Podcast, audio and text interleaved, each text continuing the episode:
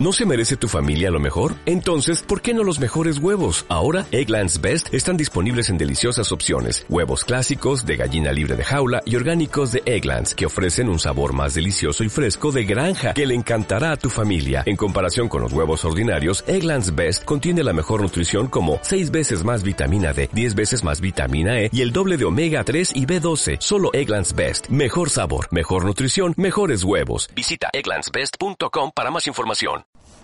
¿Qué tal amigos? Un gusto nuevamente compartir con ustedes, como lo hacemos de martes a viernes, y en lo cual también podemos, eh, tenemos el blog, cuando quiera que ustedes quieran participar en tener la audiencia, es en eh, y allí están todo lo que ustedes pueden recabar de estos eh, actores políticos que nos visitan semanalmente, dando así la información de primera mano. Hoy tengo el gusto de recibir este, al diputado eh, de Asamblea de Uruguay, Alfredo Basti. ¿Qué tal, Alfredo? Muy buenos días y buenas tardes para todos. Eh, un gusto nuevamente estar compartiendo contigo y con los oyentes eh, estos minutos en los cuales todos mm, tratamos precisamente de poner un poco en orden nuestras ideas, nuestros conocimientos eh, damos cuenta de los trabajos realizados y de lo que se viene. Yo creo que mm, justamente luego de este 26 de marzo en el cual recordamos esos 43 años de aquella maravillosa concentración de gente que significó el primer acto público del Frente Amplio, eh, bueno, hay una cantidad de, recuerdos que se agolpan, este, de sentimientos que se agolpan en nuestro corazón, eh, y bueno, y explican un poco lo que hoy, eh, bueno, está pasando en el Uruguay. El otro día el compañero Danilo Astori en una reunión de, decía que aquel viejo Uruguay fue el que generó al Frente Amplio, y que el Frente Amplio está generando un nuevo Uruguay. Y yo creo que esa, eh, esa cita es viene bien recordarlo, porque recordemos lo que era eh, el Frente el Uruguay cuando eh, se creó el Frente Amplio el 5 de febrero del 71 y luego, como decíamos, pocos días después tuvo su bautismo de fuego con, con el pueblo en ese acto del 26 de marzo. Era un Uruguay absolutamente eh, destruido por políticas que ya empezaban, políticas neoliberales que ya empezaban, con congelación de salarios, eh, eh, represión a, los estudiantes y a los obreros, lo que llevó a que el pueblo este, de distintos orígenes se fuera juntando para tratar de evitar esa continuidad que, eh, de esas políticas que se dieron. Eh, eso tuvo, bueno, por un lado, el resultado exitoso de que eh, todos aquellos que pensaban igual en lo que con lo que respecta a cambiar esa situación, atender las necesidades que surgían de, la voz del pueblo, se unieran en una, en una fuerza política permanente, no electoral, em, con autoridades propias, con bases propias, con programa único, con candidato único. Y allí nació ese Frente Amplio que, si bien en la primera elección no logró los objetivos de llegar al gobierno, recién se, se creó pocos meses antes de las elecciones del 71, sí dejó ya definitivamente herido de muerte al, al bipartidismo y señaló las diferencias entre los modelos de, entrega de la soberanía del país y los de que pretendían eh, otro tipo de políticas. Em, luego de el triunfo del Partido Colorado en, en, noviembre del 71 y de eh, la de alguna manera la elección de muy discutida, muy reñida eh, de Bordaberry como presidente de los uruguayos. todos sabemos lo que era la historia de ese personaje, triste personaje para la historia del país, eh, que se encaramó en la presidencia de la República a la sombra de lo que había sido la propuesta reeleccionista de Jorge Pacheco. Mm, toda la vorágine de violencia que se incrementó a partir de ese momento, eh, preparando lo que luego sería el golpe de Estado. Pero bueno, eh, ese Uruguay eh, tan dramático fue el que generó que las fuerzas populares de, los, de la izquierda tradicional, de los partidos, sectores progresistas de los partidos tradicionales, muchos independientes, intelectuales, estudiantes, nos uniéramos para crear esa fuerza que, como digo, tenía, y eso vale la pena recordarlo por alguna experiencia que quiere construirse ahora, tenía un carácter eh, muy distinto, era una fuerza que como lo ha probado la historia, era de carácter permanente, no solamente a los efectos electorales, era de carácter nacional, tenía como divisa principal, eh, además obviamente de la figura de Sereñi, la de la unidad en la diversidad, eh, y todo eso permitió que 43 años después estuviéramos celebrando este nuevo aniversario eh, con nueve años de gobierno nacional, 24 años de gobierno departamental en Montevideo y, y varios eh, y nueve años también en varias intendencias mm, del interior. O sea, ese Frente Amplio que nació para, eh, para cambiar el país lo está cambiando, y está generando un nuevo Uruguay y, y, también estamos en una etapa en la cual tenemos que mirar hacia adelante, pero sin olvidar el pasado. Eh, porque hoy cuando vemos eh, los cantos de sirena de la oposición que lo único que pretende, y esto hay que tenerlo muy claro, es volver al pasado, es la restauración del pasado, la restauración de esa forma de gobierno en el que las clases poderosas eran las que estaban en el gobierno, los, con ministros empresarios, con ministros banqueros, eh, bueno, eh, sin, eh, sin tener en cuenta el interés de la gente, sin tener en cuenta la mejora de la calidad de vida de la gente, sino simplemente mantener un, país en el cual se pudieran hacer negocios, unos pocos, se, se pudiera algunas veces crecer, muchas veces venirse abajo, pero con pérdida de salario real, con pérdida de jubilaciones, con pérdida de empleo, con aumento de la pobreza, todos esos temas que hoy tratan de olvidarse y solamente se ponen focos y con, obviamente con los medios con los grandes medios de prensa eh, como aliados tratando de hacer aparentar que el país no está eh, eh, no está debidamente gobernado que se han perdido la, la cultura de de poder de ejercer eh, el gobierno en forma democrática, en forma que eh, aliente las expectativas de mejora de todos los uruguayos. Eh, cualquiera de las cifras que miremos con, con, respecto a aspectos económicos y sociales, veremos las grandes diferencias, eso no lo pueden olvidar los uruguayos, no pueden olvidar que el, el, gobierno del Partido Nacional en el año 90 eh, suspendió la convocatoria de los consejos de salarios, eso provocó eh, importantes pérdidas para los trabajadores, fundamentalmente aquellos que tenían menos capacidad de organizarse sindicalmente y que tenían menos capacidad de presión. Si bien en el periodo de la calle 90-95, que fue un periodo de, crecimiento del país, también hay, eh, porque la situación, la situación internacional también ameritaba que creciera el país, el salario real apenas y creció, pero con tremendas diferencias. Hubo sectores con, mucho poder de presión, como simplemente bancarios y salud, lo pongo como ejemplo, eh, que ganaron salario real, pero hubo otros sectores mayoritarios, eh, con menos organización, con menos, con menos poder de presión, como los, eh, las industrias, el comercio, los, los trabajadores rurales, obviamente las trabajadoras domésticas eh, y así podemos seguir, eh, que perdieron mucho salario. El promedio fue que no se perdió salario real o, que, o se aumentó muy levemente. Eh, lo mismo luego pasó con,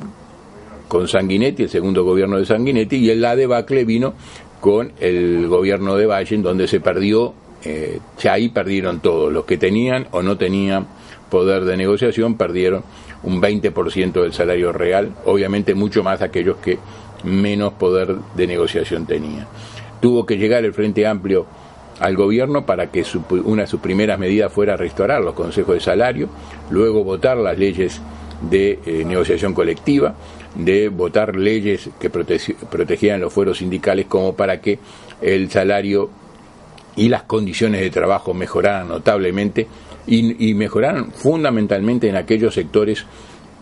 de eh, salarios mínimos, eh, de poco a peso este, eh, sindical.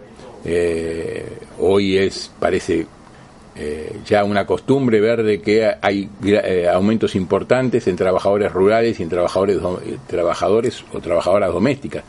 Pero bueno, esa es un poco precisamente a lo que ha llevado nuevamente poner en el tapete en igualdad de condiciones y siempre protegiendo al más débil a eh, todo tipo de trabajadores. El hecho de tener una ley de, de trabajo doméstico, el hecho de tener leyes de trabajo rural ha permitido que estos sectores siempre postergados eh, pudieran eh, reaccionar y pudieran negociar mejores condiciones de trabajo y de esa manera impulsar al alza el resto también de los salarios. es bueno recordar estas cosas, es bueno que los pasivos, por ejemplo, miren alguna tabla de lo que era los ajustes eh, que tenían siempre inferiores a la inflación en años anteriores al 2005 y ahora como a partir del 2005 nueve años seguidos consecutivos de aumentos muy por encima de la inflación, aumentos anuales para las pasividades comunes, pero si vamos a las pasividades mínimas, las pasividades mínimas hoy están eh, en el entorno de los 7 mil pesos, eh, pero hace antes del 2005 había pasividades mínimas de 300, 400, 500, 800 pesos. Hoy las pasividades mínimas son de eh, están cerca de 7 mil pesos. Ahora en julio van a tener un nuevo aumento porque hay aumentos diferenciales. Además de los aumentos que le corresponden en enero por el índice medio de salarios, que ha crecido muchísimo, eh, pero que, se, que obligatoriamente eh, por la Constitución se, se obliga a que sea el mismo que lo que ganan promedialmente los trabajadores también lo ganen los pasivos, asegurando entonces el aumento de su poder de compra. Para las pasividades menores hay aumentos diferenciales en julio, a mitad de año, de manera de también contemplar em, beneficiando más a aquellos que menos reciben, que menos tienen. Eh, entonces, em, las posibilidades de trabajo, las posibilidades de empleo, las posibilidades de igualdad de acceso. Hoy leíamos una noticia del 99,7% de eh, los hogares uruguayos van a tener acceso a la energía eléctrica en todo el país. O sea, eh, eso que estamos pretendiendo que la gente del campo se pueda quedar en el campo, se pueda quedar produciendo en el campo, pero entonces, pero con condiciones de vida similares a las que de los que viven en la ciudad, eh, con la posibilidad de, tener acceso a las comunicaciones, como a través precisamente de, esa maravillosa experiencia que es el Plan Saibal, que permite también a las escuelas rurales tener conexión a Internet y al tener las escuelas rurales también la tienen, eh, bueno, todos quienes viven en su entorno, eh, es cuando uno recorre el interior profundo, ve a los chiquilines frente a las escuelas o frente a las plazas públicas con sus ceibalitas, bueno, interactuando entre ellos, antes jugaban a la pelota, ahora juegan, con la, juegan o buscan, eh, buscan este, información en las ceibalitas. Y también lo pueden, a muchas veces lo hacen las familias que tienen eh, familiares en el exterior, de esa manera pueden comunicarse gratuitamente con ellos. Es todo un cambio profundo que, que, solamente se pudo hacer porque hay una fuerza política que justamente piensa en aquellos que están más alejados de, eh, de las comodidades de, de las grandes ciudades como Montevideo o las capitales departamentales. Por eso mismo es que, y lo recordábamos eh, hace pocos días, el plan Ceibal eh, comenzó no en Montevideo, no en Positos, no en Carrasco, no en las grandes capitales de los departamentos del litoral, sino comenzó en Cardal, un pueblito perdido, este, pero que tenía, que tuvo la felicidad de comenzar allí este, a tener cada niño su computadora. Hoy no solamente la tienen los niños, los maestros, también lo tienen los estudiantes de secundaria y los profesores. Y eso es igualdad de oportunidades. Hoy que se critica tanto la educación, bueno, pero se han dado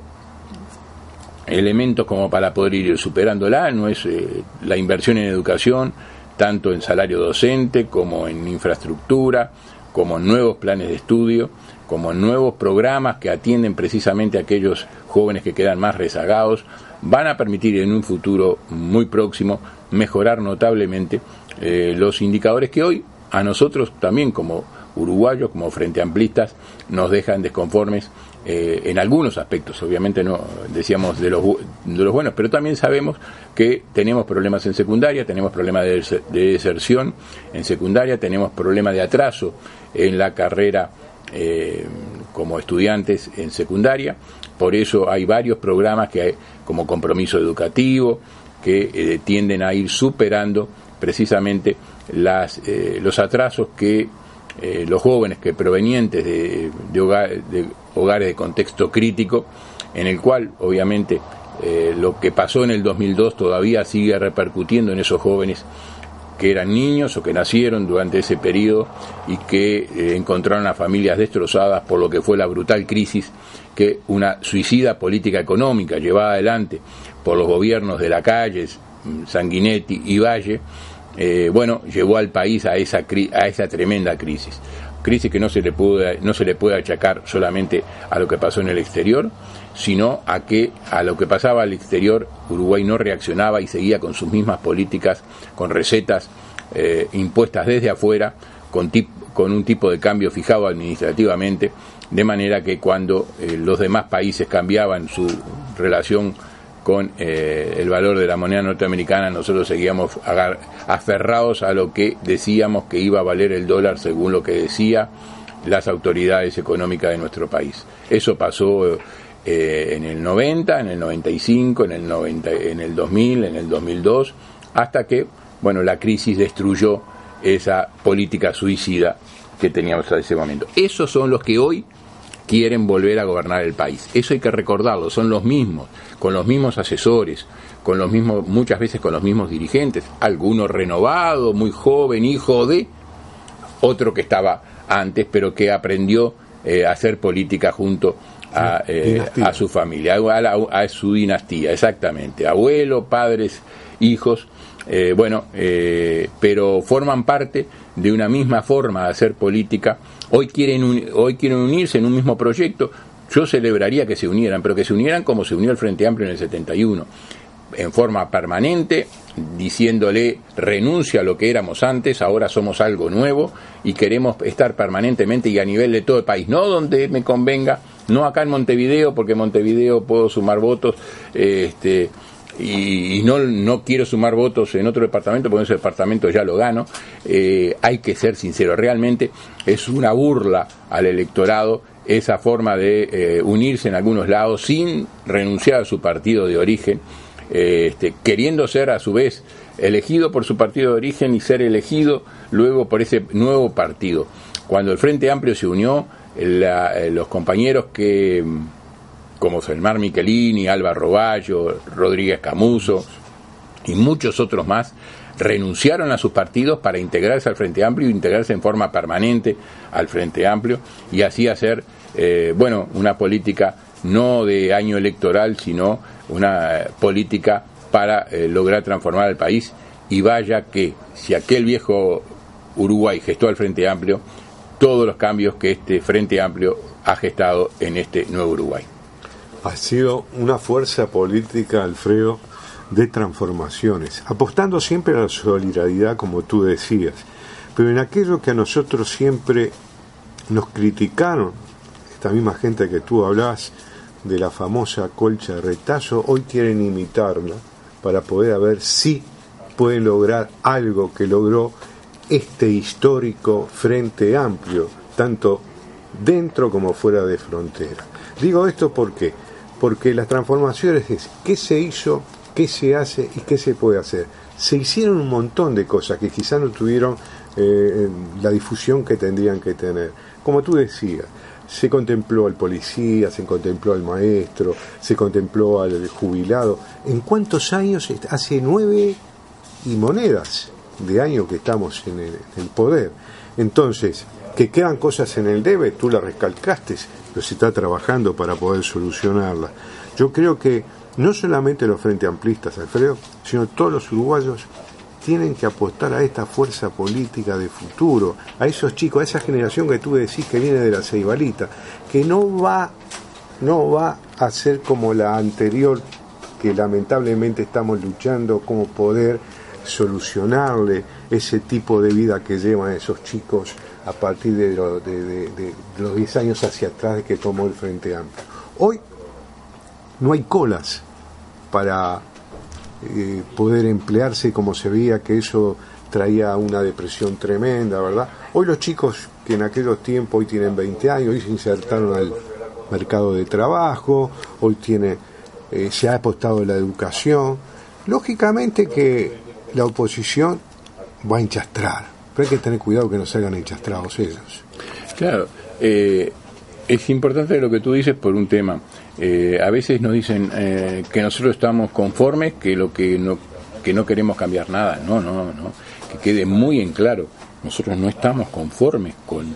eh, la situación del Uruguay porque todavía seguimos teniendo un 12% de pobreza, porque todavía seguimos teniendo desigualdad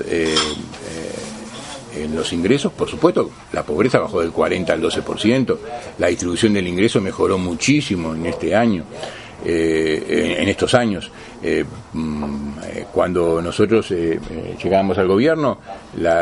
los sectores de, mayores ingresos ganaban 20 veces lo que ganaban los sectores de menores ingresos. Hoy eso se ha reducido a la mitad, pero entonces tenemos que seguir por ese camino, porque falta mucho, pero todos sabemos de que la única manera de poder seguir primero consolidando lo que se hizo y evitando el retroceso que significaría la restauración de la derecha neoliberal en el gobierno, sus crisis, su desempleo, eh, su pérdida de salario real, eh, todo aquello que pasaba. Pero además de evitar eh, la restauración, el Frente Amplio ha demostrado que es el único que puede cambiar al país cambiar en esas bases que se han ido asentando en todo este tiempo, bases de crecimiento, bases de nuevas oportunidades,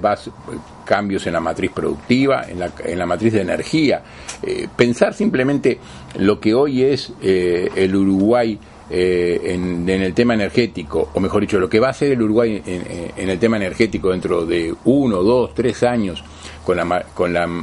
energía eólica, con la regasificadora, con la eh, biomasa, eh, inversiones que no se hicieron prácticamente ninguna en los 20 años anteriores a que llegara el Frente Amplio al gobierno. Simplemente se había hecho la planta de la tablada como única inversión y eh, dos gasoductos que no se utilizaban en todo este tiempo se hicieron, se gastaron, se pagaron millones y millones de dólares y no y no estaban y no fueron utilizados porque se apostó todo a lo que pudiera venir de Argentina. Argentina cambió su política energética y nos quedamos sin nada. Hoy estamos conectados con Brasil, la interconexión con Brasil,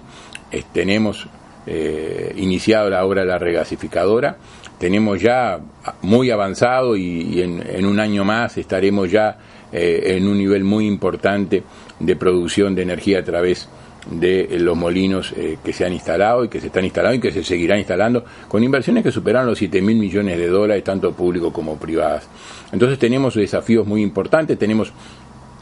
el desafío de la megaminería y digo desafío porque de la misma manera que puede significar ingresos muy importantes para las generaciones futuras, no para estos gobiernos, no para este ni para el próximo, sino para generaciones futuras, eh, también tenemos que el desafío de eh, cuidar el medio ambiente, de que una vez que se realice esa explotación minera, eh, se vuelva, se recupere e incluso mejore las condiciones de vida de los habitantes de esa zona, que haya más inversiones productivas en esa zona, no solamente la vieja estancia cimarrona, en donde el único empleo que había de los de los hombres era eh, trabajar eh, muchas veces casi como esclavos en, la, en, las, eh, en las estancias y ahora se les abre la, posibilidad de trabajar en la, primero en la construcción de las instalaciones mineras, luego en la explotación de la mina, pero también en todos los servicios accesorios que esto tiene. lo hemos visto en, otro, en otras inversiones, como no solamente lo que trabajan dentro de la inversión, en este caso minera, pero pudo ser también la forestal, sino todos los, los servicios accesorios que eh, necesariamente tienen este tipo de emprendimientos y que cambian fundamentalmente eh, a la zona por, por, todas las múltiples